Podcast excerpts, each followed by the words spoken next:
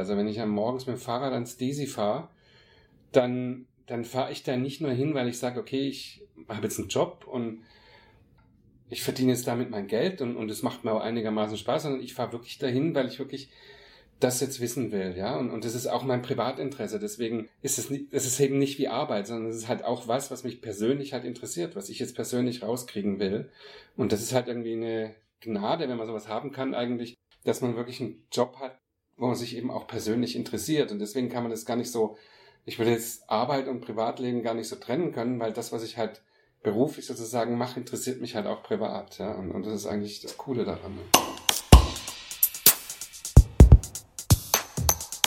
Karrierekneipe.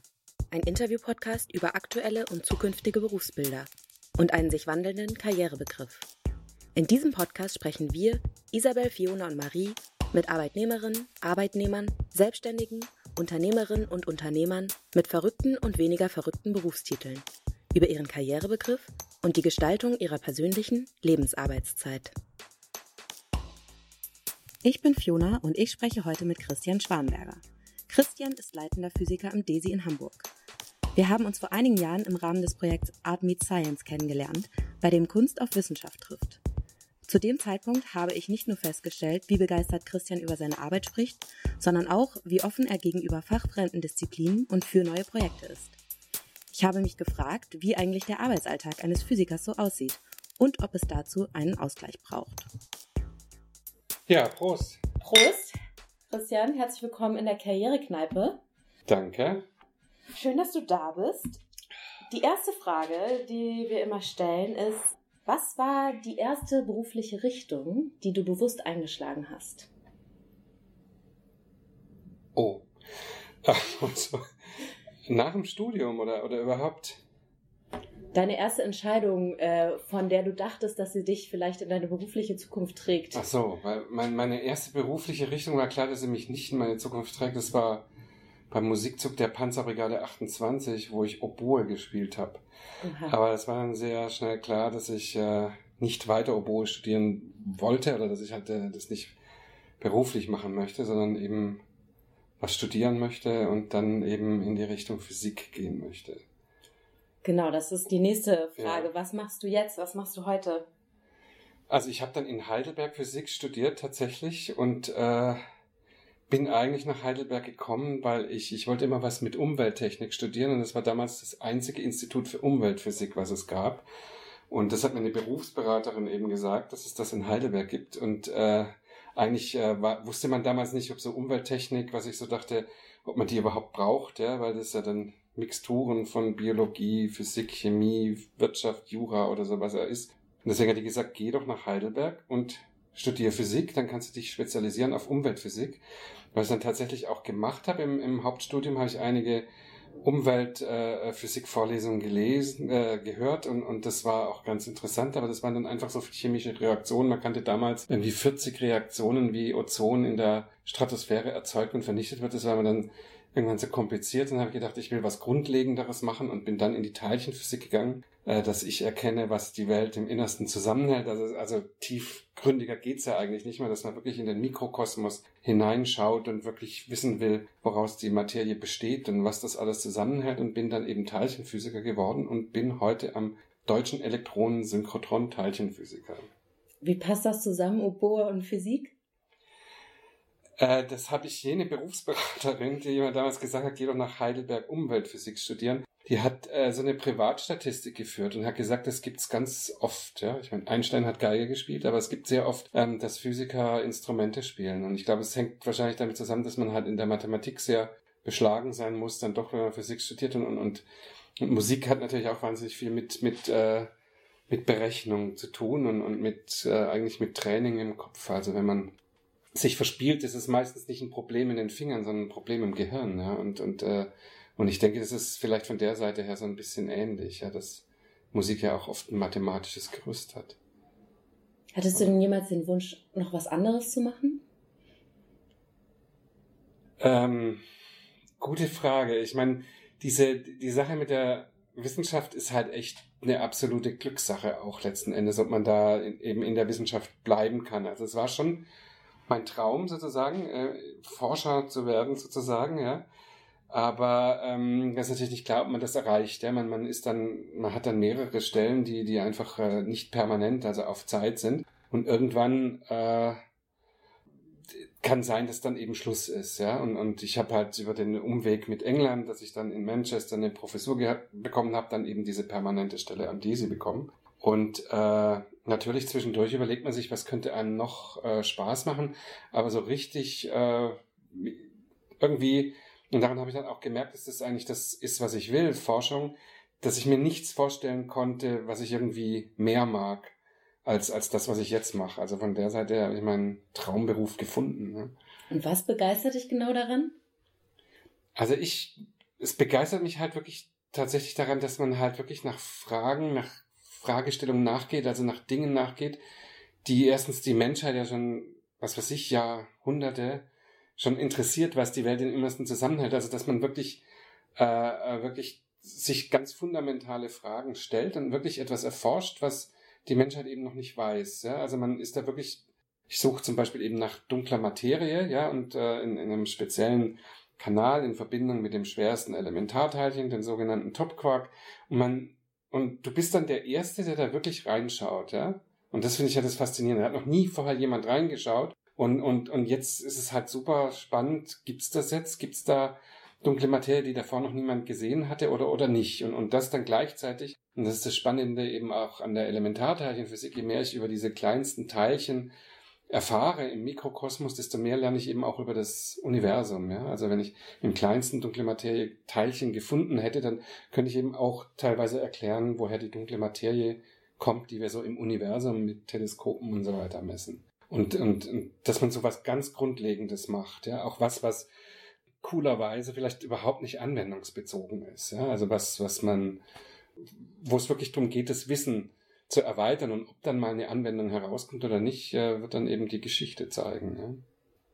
Und was motiviert dich dann daran, weiter zu forschen, wenn du, also es hast ja nicht unbedingt gesagt, dass du das noch miterlebst quasi. Wann bist du so richtig im Flow, wenn du daran arbeitest oder erforschst?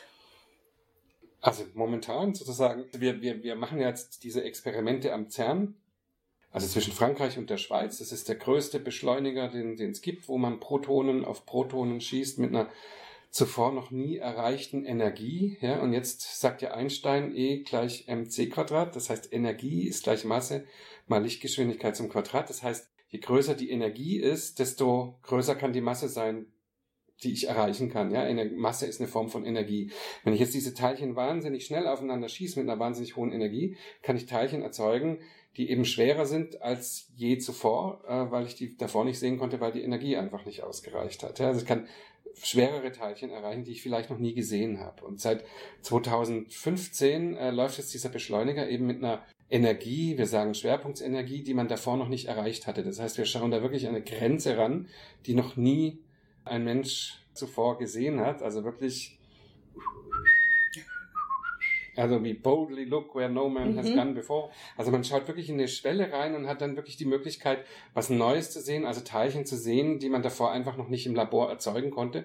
Und, und das ist natürlich wahnsinnig spannend. Ja? Und deswegen ist eben momentan eine wahnsinnig spannende Zeit, weil wir jetzt diese ganzen Daten analysieren, die wir jetzt bei der höchsten jemals erreichten, menschlich erreichten äh, Energie ähm, zur Verfügung haben. Und, und äh, da ist es halt wahnsinnig spannend zu suchen, ob das, was wir das Standardmodell der Teilchenphysik nennt, was eigentlich das zusammenfasst, was wir so über diesen Mikrokosmos, über diese ganzen Elementarteilchen wissen und deren Kräfte, die sie aufeinander ausüben, dass man das jetzt testet mit diesem neuen Beschleuniger, mit diesen neuen experimentellen Daten und hoffentlich eben äh, irgendwas findet, äh, was, was eben neu ist, ja, und was zum Beispiel dunkle Materie erklären könnte, weil momentan wissen wir halt überhaupt nicht, was dunkle Materie ist. Und dieses Standardmodell der Teilchenphysik macht auch keine Aussage darüber, was das sein könnte. Und deswegen ist es halt jetzt wahnsinnig spannend und das ist, vielleicht um auf die Frage zurückzukommen, ist halt auch mit das Spannende an, an der Forschung, weil man halt, es gibt halt immer was Neues, also man schaut halt immer in die Zukunft, ja. Und ich fand das eben auch, ich kann mich erinnern, als, als Student hatte ich irgendeine so Vorlesung, gehört von, war das nicht Mösbauer oder sowas? Mhm. Also er war schon emeritiert, ja, in, in, in Heidelberg und, und der auch ein Nobelpreisträger Mösbauer Effekt entdeckt. Und, und der, der war irgendwie so, mit 70 oder ich weiß nicht, wie alt er damals war, hatte der der hat dann gesagt, ja, und in zehn Jahren kann man vielleicht das und das messen. Also man hat so richtig gemerkt, dass er selbst mit 70, der hätte gesagt, lieber das morgen schon in zehn Jahren ist, ja, dass er endlich weiß, was bei dieser oder jener Messung rauskommt. Und das ist halt das Spannende, dass es halt immer weitergeht. Man verschiebt die Grenzen eben immer weiter und, und lernt dazu und, und, und, und schaut deswegen halt wirklich mit Spannung in die Zukunft, als dann irgendwann nur zurück, ja. Und das ist halt das Spannende. Also es wird, der, der Flow wird eigentlich immer, immer mehr, ja, weil man natürlich immer gespannter ist, was, was kommt. Okay, das heißt, es baut sich eigentlich immer wieder neu auf, wenn du was ja. Neues entdeckst dann. Was würdest du denn sagen, wie groß ist der Teil von Physik in deinem Leben? Also wie viel macht deine Arbeit hier auch dein Leben aus? Also ich meine, das ist, deswegen sagte ich, das ist halt irgendwie der Traumberuf, ja, mhm. in gewisser Weise, weil ich halt das mache, was mich halt auch persönlich interessiert. Also wenn ich am morgens mit dem Fahrrad ans Desi fahre, dann, dann fahre ich da nicht nur hin, weil ich sage, okay, ich habe jetzt einen Job und ich verdiene jetzt damit mein Geld und, und es macht mir auch einigermaßen Spaß, sondern ich fahre wirklich dahin, weil ich wirklich das jetzt wissen will, ja, und, und das ist auch mein Privatinteresse, deswegen ist es nicht, es ist eben nicht wie Arbeit, sondern es ist halt auch was, was mich persönlich halt interessiert, was ich jetzt persönlich rauskriegen will. Und das ist halt irgendwie eine Gnade, wenn man sowas haben kann eigentlich, dass man wirklich einen Job hat, wo man sich eben auch persönlich interessiert. Und deswegen kann man das gar nicht so ich würde jetzt Arbeit und Privatleben gar nicht so trennen können, weil das, was ich halt beruflich sozusagen mache, interessiert mich halt auch privat. Ja? Und, und das ist eigentlich das Coole daran. Ne? Wie viel arbeitest du denn? Kannst du das sagen? Oh. Ähm, ja, hängt davon ab. Ja, ich meine, man ist natürlich, das Gute ist, man ist relativ frei, natürlich so ein bisschen in, in, der, in der Gestaltung, aber es ist, äh, also gestern bis drei Uhr nachts, also man, man ist da schon oftmals manchmal ist es dann recht viel, wenn man jetzt, jetzt musste ich eine, was schreiben für eine Grant Application, mhm. das ist nochmal auf, also äh, Forschungsvorhaben, also dass man Gelder einwirft Förderung, oder so, und dann gibt es natürlich schon Phasen, wo man Tag und Nacht arbeitet. Jetzt bereite ich gerade noch einen Vortrag, oder das ist jetzt heute fertig geworden, für eine Konferenz in China und, und also dann ist es schon Tag und Nacht manchmal, ja. Aber gleichst du das auch aus oder ist das dann on top? Ja, das ist meistens on top. Und das ist auch also okay. meine Urlaubstage kann ich leider nicht alle verbrauchen immer. Ich habe also mehr, als ich, als ich nutzen kann. Würdest du denn gerne mehr Freizeit haben oder ist das eigentlich so, dass du sagst, naja, also im Prinzip stört mich das nicht, weil ich so eine Leidenschaft dafür habe oder denkst du dir schon manchmal so ein bisschen mehr Balance könnte auch nicht schaden? Ja, das denkt man natürlich schon manchmal, aber, aber ich meine, vielleicht ändert sich das ja auch irgendwann, aber noch brenne ich halt irgendwie auch dafür. Also das ist, ich habe wirklich nicht das Gefühl, dass ich, ähm, dass ich das machen muss und, und ich wäre jetzt natürlich hin und wieder, wenn man jetzt irgendwelche Meetings hat, wo es über irgendwelche Budgetsituationen oder, oder irgendwelche organisatorische Dinge geht, das kann dann schon mal nerven, ja, aber, aber ansonsten ist es halt komplett vermischt, ja. Also es ist auch mein Privatinteresse, es ist auch Teil meines Privatlebens. Deswegen kann ich jetzt gar nicht sagen. Natürlich würde ich sagen, klar, ich hätte schon gerne, würde ich mal länger in, in Urlaub gerne gehen. Aber auf der anderen Seite ist es halt bei uns immer cool, dass wir halt diese, wir haben halt viele Konferenzen. Also jetzt habe ich eine Konferenz in China, davor hatte ich was in Brasilien. Also man kommt dann halt auch immer in der Welt rum und da kann man auch gerne mal ein paar Tage dranhängen und dann, dann äh, eben da noch ein bisschen frei nehmen. Und das mache ich dann doch schon auch. Ja. Wie sieht denn so dein Berufsalltag aus? Wie kann man sich das vorstellen? Was machst du den ganzen Tag? ich habe noch keine Vorstellung. Morgens davon. ins Büro kommen, eine geniale Idee haben, eine Stunde ausarbeiten, dann heimgehen und äh, Spaß haben. Nee, das wäre also genau. Naja, ich komme morgens ins Büro, das ist natürlich wahnsinnig viel, einfach mittlerweile Kommunikation, E-Mails lesen. Dann, dann eben habe ich Doktoranden, Postdocs, äh, äh, Bachelorstudenten, Masterstudenten, die muss man natürlich irgendwie betreuen oder, oder sicherstellen, dass da eben was rauskommt. Und dann gibt's eben die, die spannenden Sachen sind dann eher, wo man, wo die einem dann Resultate zeigen und dann diskutiert man die Resultate und, und man macht, schreibt dann eine Publikation das ist auch äh, spannend oder, oder sieht was. Momentan sehen wir eben so, so kleine Effekte, so Abweichungen von diesem Standardmodell, was zum Beispiel auf dunkle Materie hindeuten könnten, das ist aber noch lange nicht signifikant.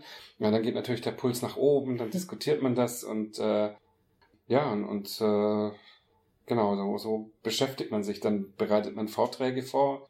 Dann natürlich ein großer Teil ist jetzt, wenn das Semester wieder anfängt, dann eben die Vorbereitung der Vorlesung, äh, Vorlesung halten und äh, naja, und dann eben viel reisen auf Konferenzen, Workshops, dort vortragen, diskutieren und äh, also man kommt dann schon auch ein, auch ein bisschen rum, ja. Und was halt am meisten Spaß macht, ehrlich gesagt, was natürlich immer, je älter man wird, immer weniger wird. Äh, also ich kann mich gut erinnern, als ich noch Postdoc war, bin ich quasi mit wahnsinnig Spannung teilweise ins Büro gefahren und habe, jetzt muss ich unbedingt das und das programmieren, was ich mir so überlegt hatte und gucke, ob das aus, ob das hilft bei der Messung, ob das die Messung verbessert oder nicht oder, oder irgendwie sonst was. Ja, aber ich versuche hin und wieder eben auch noch selber wirklich, äh, also Diagramme zu erzeugen, Plots zu machen, sagen wir halt, äh, äh, die dann auch in die Publikation gehen, dass ich auch nur so ein bisschen auch was selber mache. Aber natürlich ist es nicht mehr möglich, wirklich eine Analyse selber durchzuführen. Dazu reicht dann, dann wirklich die Zeit nicht, ja, was ein bisschen schade ist. Vielleicht einmal als Rentner, äh, wenn ich dann noch programmieren kann äh, oder dann überhaupt mithalten kann mit den technologischen Fortschritt, der Programmierfortschritt, dass ich dann mal wieder auch selber mehr machen kann. Das ist so die, was man sich wünscht vielleicht, ja, dass man selber wieder mehr Forschung machen kann und weniger Meetings. Natürlich hat man dann auch ganz viel Meetings äh, und organisatorischen Dingen und so weiter. Warum kannst du das nicht? Aktuell? Selber? Mhm. Mit, weil ich einfach die Zeit nicht habe, ja. Ist einfach viel zu viel, ja. Wir haben Gruppentreffen, dann, äh, was weiß ich, kann man gar nicht sagen, ja. Aber zum Beispiel heute habe ich Meetings gehabt von eins bis jetzt eigentlich fast durchgehend, ja. Also ich habe zwischendurch eine halbe Stunde gehabt, wo ich noch ein paar E-Mails beantwortet habe, ja. Das kann auch manchmal frustrierend sein, weil wenn man dann wirklich, wenn man sich wirklich Zeit nimmt, ja, sagen wir mal so neulich für eine Publikation, da hatten wir wunderbare Tabellen, ja, aber wer, wer hat sich schon Bock, Tabellen anzugucken? Deswegen habe ich gedacht, okay, ich mache aus den Tabellen richtige Plots, wo man das dann sieht, ja, was man statt Zahlen zu lesen, sieht man dann halt die, die Einträge, ja, in, in den Plot ist viel, viel besser, ja. Und äh, da nimmst du dir dann halt so einen Tag frei sozusagen oder anderthalb oder zwei oder so, um dies zu machen, ordentlich zu machen. Und dann ertrinkst du halt in E-Mail am dritten Tag und, und dann machst du halt wieder E-Mails. Und das ist halt so ein bisschen, das halt alles am Laufen zu halten, die, die Forschung und, und die Leute von der eigenen Gruppe zu betreuen und so weiter, das, das nimmt halt ganz viel Zeit in Anspruch. Das heißt, sobald man irgendwie eine Leitungsposition übernimmt, äh, genau, ja, also im Prinzip als, als leitender Wissenschaftler ja. sozusagen bist du natürlich an, in, in DESI an, an ganz vielen äh, Meetings, wo auch, die auch spannend sind, ja, wo es dann darum geht, wie, wie die, die Ausrichtung der Forschung in DESI in Zukunft aussehen soll und so weiter. Es gibt halt auch ganz, ganz viele Meetings, die, die einfach gemacht werden müssen, wo man halt äh, über die redet, äh, was weiß ich, jetzt haben wir den Quantum Universe Exzellenz Cluster zusammen mit der Uni Hamburg bekommen, wo man dann einfach darüber redet, ja, wie wird jetzt der äh, das Geld budgetiert, ja, dass man da über den Exzellenzcluster zusätzlich bekommen hat und, und, und welche Kostenstelle man für was benutzt und so Sachen gibt's natürlich auch viele. Und äh, dafür brennt man natürlich nicht so, ja, man brennt für die Forschung, aber das gehört halt auch dazu. Also es ist halt auch, je, je mehr Leitung man hat, ist halt auch Forschungsmanagement dabei. Ja? Mhm. Aber deswegen finde ich es halt umso spannender, manchmal zu einem Workshop zu gehen und dann nochmal wieder Ideen an einem Vortrag zu präsentieren oder sowas. Das ist eigentlich das, wofür man brennt. Ja? Also wirklich an der Forschungsfront da weiterzumachen. Und, und Lehre macht halt auch wahnsinnig Spaß, aber braucht natürlich viel, viel Zeit. Mhm. Aber das ist halt auch toll, ja, ich meine, den Vorlesungen zu halten, weil man da halt ein Feedback direkt von den Studenten bekommt, das mache ich eigentlich echt auch gern. Klar. Was bedeutet denn für dich Karriere? Also Karriere kann man vielleicht sagen, ursprünglich war es halt einfach nur Überleben, ja. Und deswegen, heute kann ich schon mal eben gerne an der Konferenz ein paar Tage dranhängen und nochmal da in China die Mauer besuchen oder, oder sowas. Äh, früher war man da, als man noch diese ganzen nicht permanenten temporären Positionen hatte, da hat man natürlich das Gefühl gehabt, man muss so nach jeder Fliege schnappen. Also da hat man schon, da war man schon unter einem wahnsinnigen Druck, ja, bis man dann die erste permanente Position, die ich dann in Manchester bekommen hatte, bis man die dann hatte, war schon wahnsinniger Druck und da war Karriere einfach alles machen, Tag und Nacht, so viel es geht, nur um sozusagen zu überleben, von der ersten temporären Stelle zur nächsten und dann zu einer permanenten Stelle eben eben zu kommen, um also in der Forschung zu bleiben. Und jetzt gibt es natürlich verschiedene Möglichkeiten ja, der, der, der Karriere. Man kann natürlich versuchen, wenn man an der Universität ist, äh, anzustreben, eben in der Universität Karriere zu machen und vielleicht mal Dekan zu werden oder irgendwie sowas. Man kann aber auch ähm, anstreben, jetzt innerhalb von DESI, ja, irgendwelche Leitungsfunktionen, Direktoren, Posten oder sowas anzustreben und das sozusagen als Karriereziel zu haben, aber das, das bedeutet dann wieder mehr Organisation und mehr Management und so weiter. Also momentan, denke ich, bin ich so in einer Phase, wo ich denke, ich bin jetzt erst seit äh, bisschen mehr als vier Jahren schon wieder am, am DESI, aber wo ich noch so denke, ich brenne halt noch so für die Forschung, dass ich halt jetzt da wirklich rauskriegen will, was ist mit diesen Topquarks und der dunklen Materie und so weiter, dass ich eigentlich mein, das, wofür ich jetzt brenne, ist einfach die Forschung äh, äh, voranzubringen, ja, von den Sachen, die mich jetzt gerade interessieren. Ja. Und vielleicht später mal, wenn ich dann ein bisschen älter bin oder so, kann man sich auch überlegen, ob man dann wirklich innerhalb von DESI in der Hierarchie irgendwie aufsteigen will. Aber das ist momentan ist das für mich äh, eigentlich nicht so vordergründig. Also einfach Spaß haben und, und, und vielleicht was Cooles entdecken oder schöne Sachen messen. Ne? Also es kann beides mhm. sein, quasi eine Leitungsposition zu haben, aber eben auch dem eigenen, der eigenen Motivation zu folgen, meinst du? Genau, man, man kann halt unterschiedliche ich, ich könnte jetzt natürlich alles versuchen, um, um jetzt irgendwo in der Hierarchie von Daisy aufzusteigen, aber im Prinzip ist es bei uns ganz eigentlich eine wunderbare flache Hierarchie. Das muss man eigentlich nicht, ja, aber manche Leute würden vielleicht denken, okay, ich will jetzt eine Karriere planen, ich will an der Uni Karriere machen und da höhere Positionen oder ich will jetzt unbedingt an, an einem Forschungslabor höhere Positionen haben. Aber, aber ich denke, ich, ich habe einfach Lust auf Forschung und, und will da, also ich bin in gewisser Weise, so habe ich das Gefühl, am Karriereziel, ja, permanente Position, quasi mit äh, gleichbedeutend mit einer Professur an der Universität, ist erreicht, permanent. Äh, ich kann, wenn ich nicht das Tafelsilber klaue, kann mich eigentlich niemand mehr feuern, sozusagen. Und, und jetzt kann ich das wirklich auch genießen, ja, und, und, und eben die Forschung voranbringen, das, was, wofür ich brenne, deswegen, weshalb ich diesen Job gemacht habe, ja, und, ob man dann da noch aufsteigt und, und international in irgendwelchen Kommissionen sitzt, ja, das kann man alles irgendwie auch ja anstreben, dass man sagt, okay, ich will jetzt aber in jedem Gremium international, in der European Physics Society und was weiß ich, ein, ein großes Tier werden. Aber das könnte auch eine Karriereplanung sein, aber momentan ist mir das noch wichtig, eigentlich die, die Forschung zu machen, das, wofür ich da tatsächlich äh, den gebrannt habe immer und den, den, den Beruf eigentlich gewählt habe, ja. Mhm. Obwohl es natürlich auch sich immer weiter in Management verschiebt. Ja. Wie wichtig ist dir denn Sicherheit bei deinem Job auch? Hm, also ich meine, meine erste feste Stelle habe ich bekommen mit, wie alt war ich da? 36, würde ich sagen. Oder 39? Jetzt muss ich mal, so, äh, ja, 38, 38, ja. Und äh, und wenn man natürlich so lang immer nur lebt, von temporärer Stelle zu temporärer Stelle, alle drei Jahre, muss man halt damit rechnen, dass der Exitus, Exitus, Exitus kommt, das Ende naht und man sozusagen rausfliegt. Und natürlich gibt's auch interessante Jobs in der, in der Wirtschaft und so, keine Frage. Und gibt's auch sicher viele coole Sachen zu tun, aber, aber natürlich hat man schon versucht, eben in der Forschung zu bleiben. Ja. Und wenn man dann aber diese permanente Position dann erreicht hat, ist es eigentlich auch ehrlich gesagt mal dieser Punkt, wo man, wo man mal entspannen kann, so ein bisschen, ja. Also wo man, und man merkt es dann, es dauert dann so eine gewisse Zeit, man ist dann am Anfang noch voll drin in alles machen, alles ja, ähm, ja, bei allem zusagen, ja, überall vorankommen und, und so weiter. Und dann genießt man das natürlich auch, dass man halt weiß, okay, ich kann jetzt hier in der Forschung bleiben. Ich muss jetzt nicht mehr nochmal wieder woanders hin und nochmal die Stelle wechseln. Ja, man, wandert ja dann schon. Ich bin dann von Heidelberg nach Hamburg, von Hamburg über Bonn nach Chicago, über Manchester, wieder Chicago, Genf, letzten Endes wieder nach Hamburg. Ja, also man ist natürlich auch da permanent am Umziehen und, und, äh, und das genießt man dann schon, wenn man sagt, okay, jetzt habe ich es geschafft, jetzt äh, äh, muss ich auch nicht mehr nach jeder Mücke schnappen, jetzt, jetzt kann ich wirklich in Ruhe weiter, schön weiter forschen und, und, und äh, und, und das ist eigentlich auch das wahnsinnig Angenehme an dem Job, ja.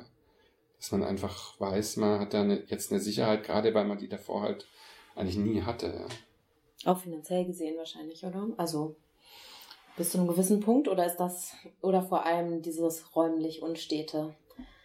Also halt schon auch, finanziell weiß ich nicht. Wahrscheinlich, wenn ich in die Industrie gegangen wäre mit 35, 36, könnte ich mir schon vorstellen, dass ich heute mehr verdienen würde, als, als ich jetzt verdiene. Aber natürlich ist es dann, dann bist du in einer, in einer der Nachteil bist dann in einer Firma, die dann pleite macht oder sonst was oder umstrukturiert oder sonst was, dann verlierst du deinen Job wieder, ja. Das ist natürlich, ähm, nach so vielen wirklich temporären Positionen ist es halt auch gut zu wissen, okay, ich darf jetzt ja bleiben, ja. Und, und natürlich, das Finanzielle ist, ist sehr, sehr angenehm, ja, aber wenn, wegen dem Gehalt oder wegen des Gehalts hat man diesen Job nicht ergriffen, ja. Das, das ging natürlich sicher mit dem Aufwand, was wir da für die Forschung, in die Forschung reinstecken, wahrscheinlich in der Industrie, könnte man da schon noch ein bisschen mehr Kohle rausholen. Möglich. denken, ja. Also wenn ich so Kollegen von, von früher betrachte, die mit denen ich Doktorarbeit und so gemacht habe, die eben dann in die Industrie gegangen sind, die kriegen schon na, gut Kohle, ja.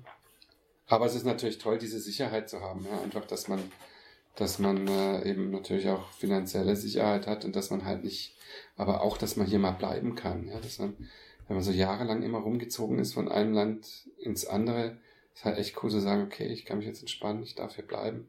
Gerade in so einer schönen Stadt wie Hamburg bietet sich das natürlich an, zu bleiben. Und die Wechsel waren dann eher thematisch bedingt auch? Oder konntest du das auch teilweise aussuchen, wo du hingegangen bist, aus Interesse? Oder wie kam das zu diesen unterschiedlichen Städten? Naja, erstens ist es halt ähm, wichtig, dass man, so wird dann gesagt zumindest, manchmal ist es vielleicht auch nicht so, dass man halt an unterschiedlichen Orten gewesen sein muss, um unterschiedliche Dinge gesehen zu haben. Ja? Und, äh, und dann hat man natürlich nur ein du kriegst halt einen Postdoc zwei Jahre mit einem Jahr Verlängerungsmöglichkeit und dann war's das. Ja? Dann musst du einen neuen Job suchen und dann musst du natürlich in eine andere Stadt gehen schon mal. Und ich habe natürlich versucht, es dann eben so zu machen, dass ich eben äh, bei allen interessanten Beschleunigern halt bin. Ja? Also ich bin dann von Heidelberg nach Hamburg, weil hier gab's den Hera Elektron-Proton-Beschleuniger, 6,3 Kilometer lang unterirdisch. Als ich dann drei Jahre da war oder dreieinhalb und damit fertig war, bin ich halt nach Chicago, weil da gab's den größten Materie-Antimaterie-Beschleuniger, das Tevatron am Fermilab in der Nähe von Chicago, wo Protonen auf Antiprotonen geschossen wurden und äh, wo wir dann ganz viel, zum Beispiel dieses schwerste Elementarteilchen, das wurde da entdeckt, 95, und haben dann ganz viele Präzisionsstudien von diesem und Messungen gemacht von diesem ähm, Elementarteilchen. Und äh, als dann dieses Programm eben auch zu Ende ging, ja, der lief nur bis 2011, ja, und dann bin ich natürlich ans CERN gegangen, weil da war dann der Beschleuniger mit der größten Energie, ja, wo man dann wieder neue schwere Teilchen erzeugen kann, der, das CERN, das Proton-Proton. Deswegen bin ich ja nach Genf gewechselt, der Proton-Proton-Beschleuniger, wo man dann das Higgs-Boson gefunden hat. Und eben jetzt wieder zurück in, am DESI. Ja. Wenn du mal auf deine Schulzeit zurückblickst, hast du dir damals das Arbeitsleben so vorgestellt, wie es heute ist? Oh. Hattest du überhaupt eine Vorstellung davon? Das Eigentlich hatte ich keine Vorstellung davon, ja. Also ich hatte weder irgendwie, bis auf zum Schluss, ich meine, ich hatte dann Mathe, Physik, LK und dann fand ich das schon sehr spannend, also, aber, ähm, wie gesagt, das ist auch schon zu lange her, ich kann mich gar nicht mehr gescheit erinnern, ja. Ich, ich hatte schon diese Idee, mit Physik was zu machen, ja, das, oder, aber eigentlich war ich eher so Umweltphysik oder eben Umweltingenieur oder, oder irgendwie sowas, aber, eigentlich konnte ich mir es nicht so richtig vorstellen, ja, man natürlich wusste man schon, da macht man dann Experimente und sowas und man hatte ein paar Praktikumsexperimente eben auch gemacht, irgendwie in einer AG oder so. Aber wie das dann tatsächlich so richtig wird, klar, man hat auch irgendwelche Forschungseinrichtungen und da sich angeschaut oder so. Also vielleicht so ein Physik-LK, so, was weiß ich, Uni Konstanz, Uni Freiburg und da hat man die Leute da halt gesehen, wie sie an ihren äh, Messgeräten halt gestanden sind. So ein bisschen vorstellen konnte man sich schon, aber letzten Endes äh, was das alles bedeutet, glaube ich nicht so richtig. Gab es denn Menschen, die dich beeinflusst haben in deinem beruflichen Werdegang? Ähm also erstmal vielleicht diese Berufsberaterin, muss ich sagen, die hat gesagt, geh nach Heidelberg, studier Physik, die Leute braucht man, da hat man was davon. Das war schon der Grund, warum ich nach Heidelberg bin. Und Heidelberg war, meine, es hatte halt unheimlich, hatten ein super Studium, eine echt geile Uni.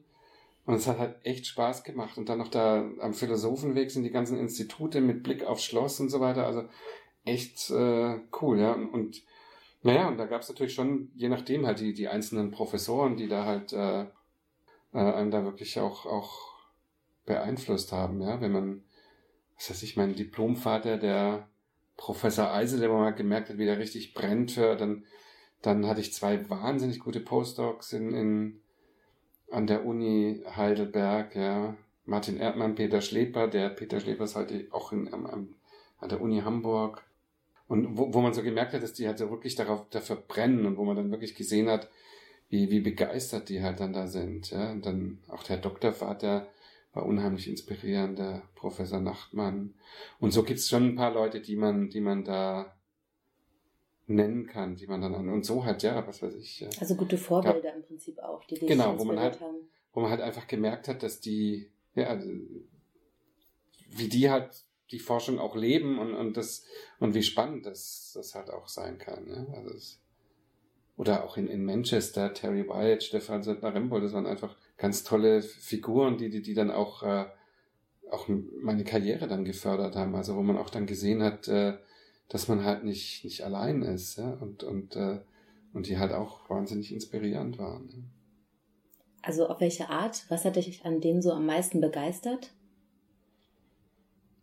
Also die einerseits halt, dass man also zu sehen, wie wie selber dir eben auch Spaß haben an der Forschung, auch zu sehen, gerade bei diesen Postdocs, die ich erwähnt habe, zu sehen, wie wie die dafür brennen und, und, und wie, wie viel man auch dann im, in, im Nachhinein kann man, merkt man erst, wie, wie viel man bei denen auch gelernt hat, ja, letzten Endes. Und dann aber auch, dass es dann schon so was gibt wie, ähm, also in Manchester, da habe ich mich dann beworben, zum Beispiel für so ein Royal Society University Fellowship, ja, wie man dann merkt, dass die gesamte Arbeitsgruppe in Manchester mir quasi dabei geholfen hat, diesen, diese Bewerbung zu schreiben, ja, und wie die Leute wirklich Satz für Satz in meiner Bewerbung eben das durchgepingelt haben und, und Vorschläge gemacht haben und dann ein, ein äh, Probeinterview mit einem gemacht haben für verschiedene äh, äh, Bewerbungen für, für Stipendien und so weiter.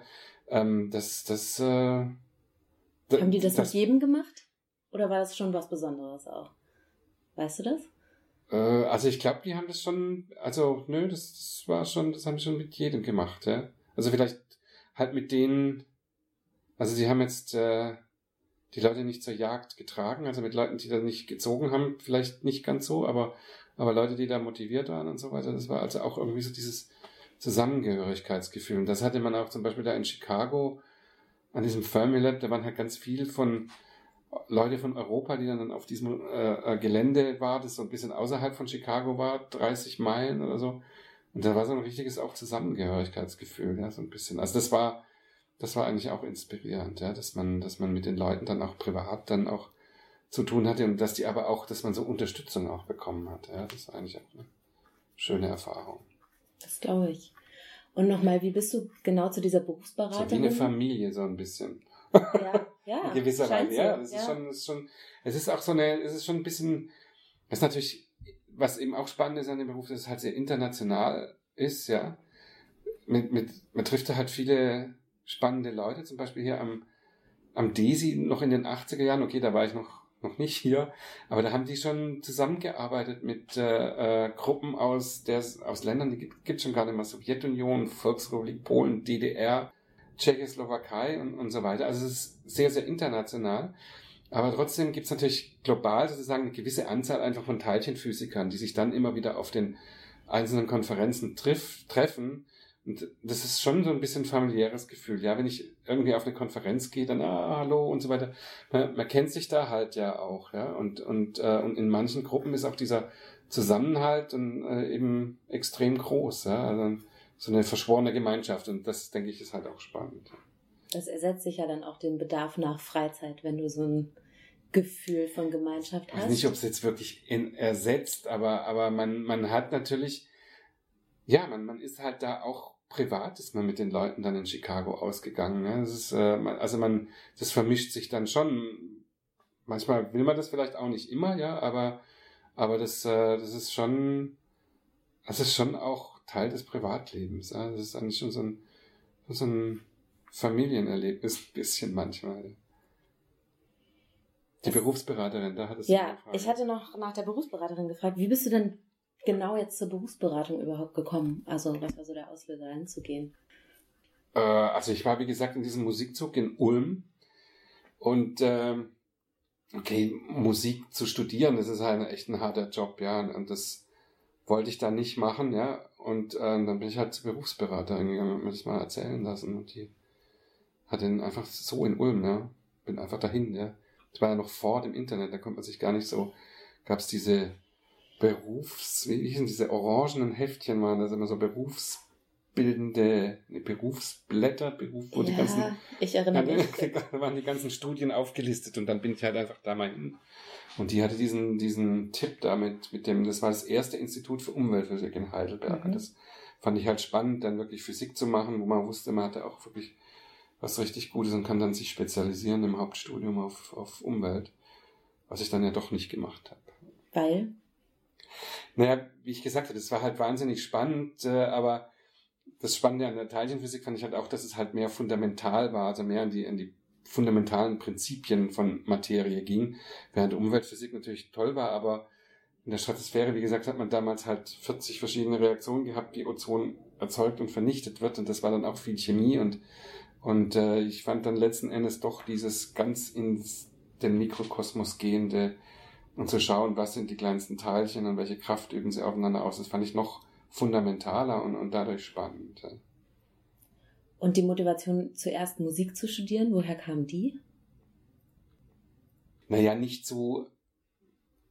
Ich habe halt lange Jahre äh, Oboe ähm, Unterricht gehabt und, und lange Jahre im Jugendorchester gespielt und dann war ich eben bei diesem Musikzug zwei Jahre, wo ich quasi nichts anderes gemacht habe, als, als Musik zu machen, auch noch Unterricht hatte und dann war halt irgendwann die Frage, willst du das, das ganze Leben machen oder nicht? Aber eigentlich war es relativ, ich glaube, ich war zu schlecht. Es war relativ klar, dass es das mein ganzes Leben lang, ich meine, es ist ein wahnsinnig toller Beruf, äh, äh, wenn man dann wirklich tatsächlich an einer, an einer Oper dann spielt und dann, und dann einfach Musiker ist. Aber, aber ich glaube, wenn man, ich hätte halt immer so befürchtet, dass ich das vielleicht nicht schaffe und und dann vielleicht an einer Musikschule als Musikschullehrer irgendwie äh, bleibe und dann wäre es vielleicht nicht so spannend gewesen. Also einfach Physik hat mich dann doch auch noch mehr begeistert.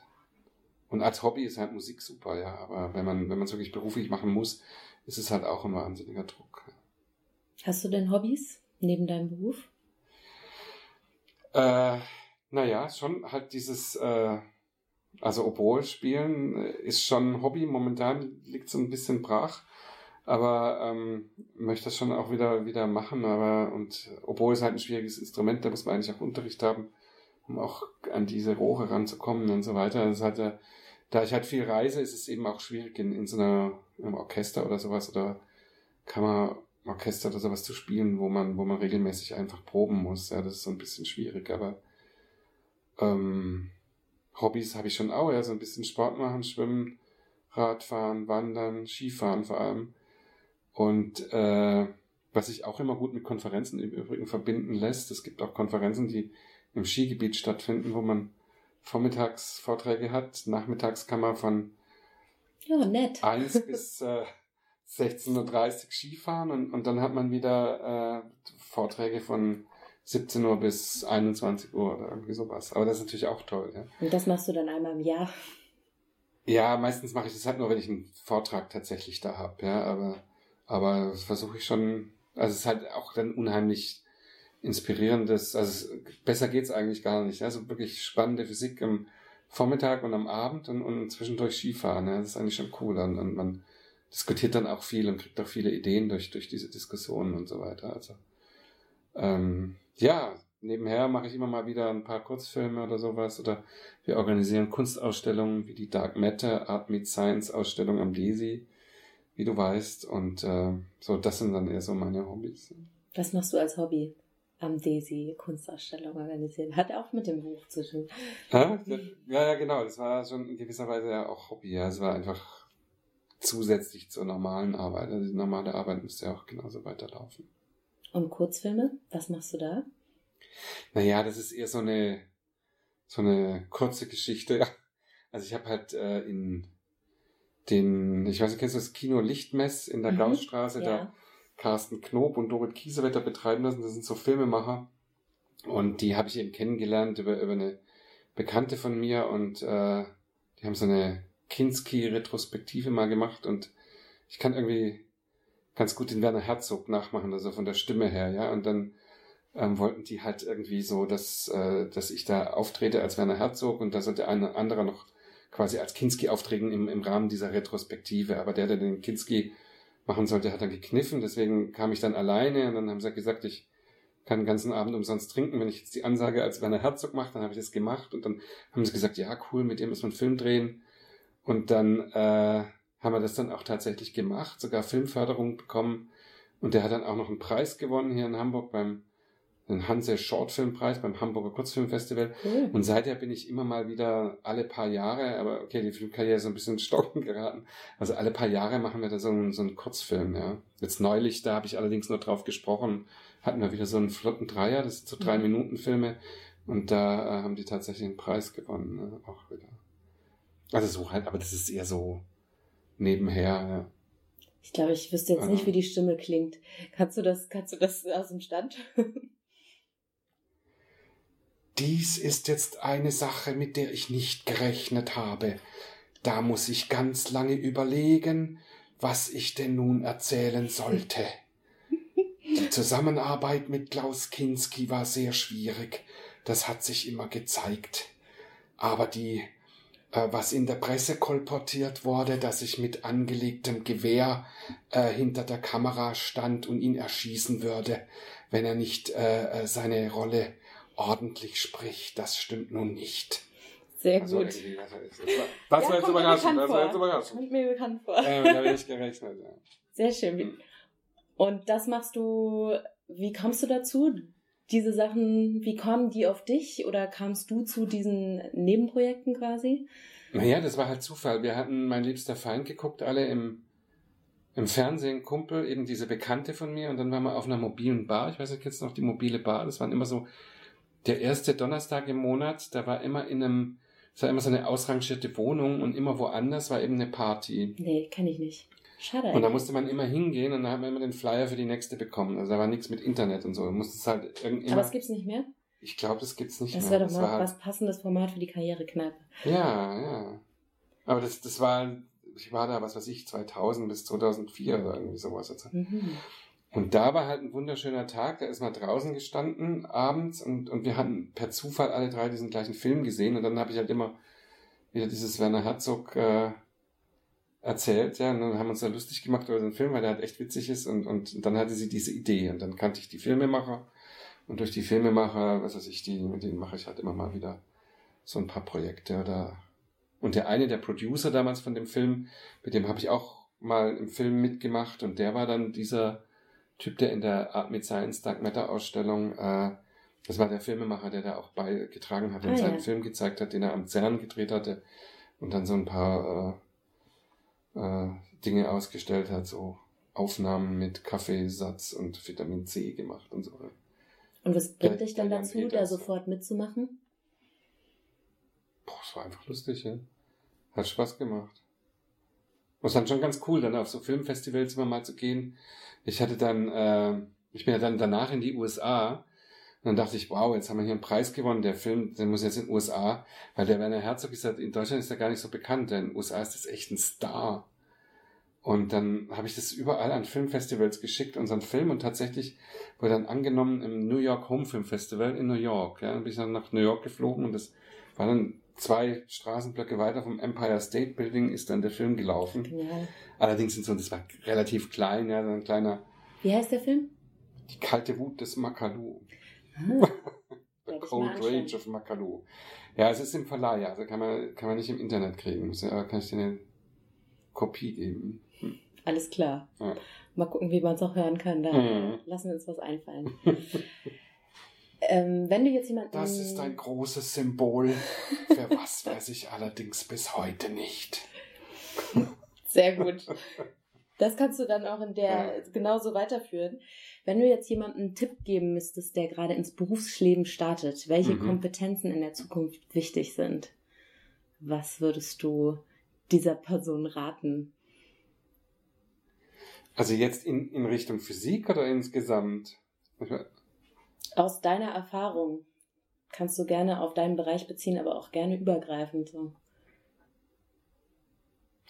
Also für meinen Bereich, wenn, wenn jemand Physik studieren will, ist halt wichtig, denke ich, dass was manche so ein bisschen unterschätzen, ist halt, dass die Mathe halt echt wichtig ist. Also ich vergleiche das immer so ein bisschen bei Musik, wenn man, wenn ich in ein Konzert höre, gehe und zuhöre, dann ist das schön, aber wenn ich das selber spielen muss, dann muss ich halt wahnsinnig viel trainieren. Und in der Wissenschaft ist ähnlich, ja, wenn ich irgendwie eine tolle Wissenschaftssendung sehe, ist das natürlich spannend und so und toll und aber wenn man das selber machen will, braucht man halt viel Mathematik, ja. Und deswegen glaube ich, braucht man halt vor allem Durchhaltevermögen, ja. Man muss eben in der Physik viel Mathe auch pauken und, und, und lernen und es braucht auch viel Fleiß und Training. Und äh, aber letzten Endes glaube ich, ist es halt, ich glaube, man sollte es halt machen, wenn man, wenn man dafür brennt, ja. Und, und selbst dann ist nicht klar, ob man dann in der Forschung bleiben kann oder nicht, ist es letzten Endes Zufall, ja.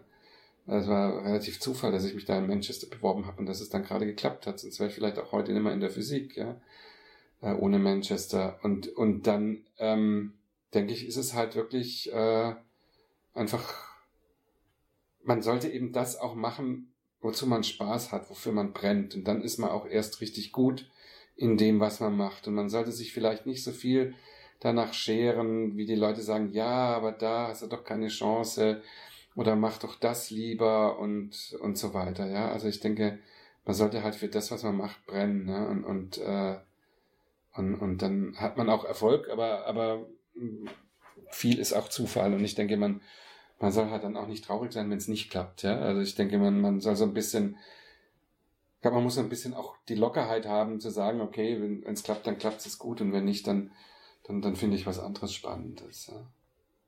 Bisschen Flexibilität bewahren, auf jeden Fall. Genau, ja. Ich glaube, ich meine, das ist auf jeden Fall, was man heutzutage braucht, ist halt Flexibilität, ja, dass man halt wirklich auch äh, mal wechselt an andere Stellen, in ein anderes Land geht, andere Erfahrungen macht. Das ist, glaube ich, schon wichtig, ja aber eben auch, dass man halt wirklich das, was man macht, dass man dafür wirklich brennt, ja, das ist halt, denke ich, wichtig, ja. Und das ist natürlich, wenn man hat vielleicht eben auch nicht jeder, muss man, muss man klar sehen, ja, wenn ich im Schwarzwald geblieben wäre und, und Uhrwerke äh, repariert hätte oder sowas, weiß nicht, ob ich jetzt dafür so gebrannt hätte, dann ist es halt mehr vielleicht doch Arbeit, wo man halt hingeht am Morgen und, und das eben macht und am Abend wieder heimgeht und dann fängt das Leben nach Feierabend an und dann kann, ist nicht auf jeden Beruf oder äh, auf, auf alle Fälle. Äh, also jetzt nichts gegen Uhrmacher, die brennen vielleicht auch für ihren Job und dann ist es halt auch super. Aber ich denke, es kann es nicht jeder schaffen, dass er immer in dem Job arbeitet, wofür er brennt. Ja, aber ich denke, wenn man jetzt jemand raten soll, magst du dies oder jenes machen, dann würde ich sagen, mach das, wo du wo du wirklich für brennst und, und, und auch wenn dir dann die Leute sagen, na ja, da hast du aber kein, keine Jobaussichten. Ich meine, bei uns hieß es dann immer, äh, ja, mach, mach ja Lehrer, die brauchen Lehrer, aber was willst du denn als Physiker, Akademiker schwemme, weil das große Wort in den 80er Jahren, also was, was willst du denn mit Physik anfangen, ja? Und ich habe es ja gemacht, weil ich es halt geil fand und spannend fand und toll fand und und naja, und es hat geklappt, ja. Und als ich dann fertig war mit Physik und das Diplom hatte, dann, dann hieß es ja, es gibt viel zu viele Physiklehrer, aber brauchen die gar nicht alle. Und dann haben wir da ganz wenig Physiklehrer studiert und das also ein paar Jahre später war dann wieder Lehrermangel und so, wie, wie auch jetzt. Also ich denke, man soll sich einfach nicht, man soll das machen, wofür man brennt. Und das ist das Beste. Egal, was die anderen sagen. Ich komme auch schon zu meiner letzten Frage. Oh. Was wäre dein Motto für deine perfekte Lebensarbeitszeit in den nächsten zehn Jahren? Das kann ein Wort, ein Spruch oder ein Satz sein. Dark Matter finden. in den nächsten zehn Jahren, das klingt. okay, das klingt anspruchsvoll, ja. Also, anspruchsvoll, aber optimistisch. optimistisch, ja, genau. Ja. ja, besser ging nicht, ja. Also ganz arg Dark Matter versuchen zu finden, genau. Super. Ja, vielen Dank für das schöne Gespräch. Danke sehr. Wir trinken jetzt noch unser Bier aus. Ja, Prost. Prost. Schönen Feierabend. Ja, danke. Vielen Dank für euren Besuch in der Karrierekneipe. Wenn euch unser Podcast gefällt, abonniert uns, folgt uns auf Instagram und lasst uns gerne euer Feedback da. Bis zum nächsten Mal.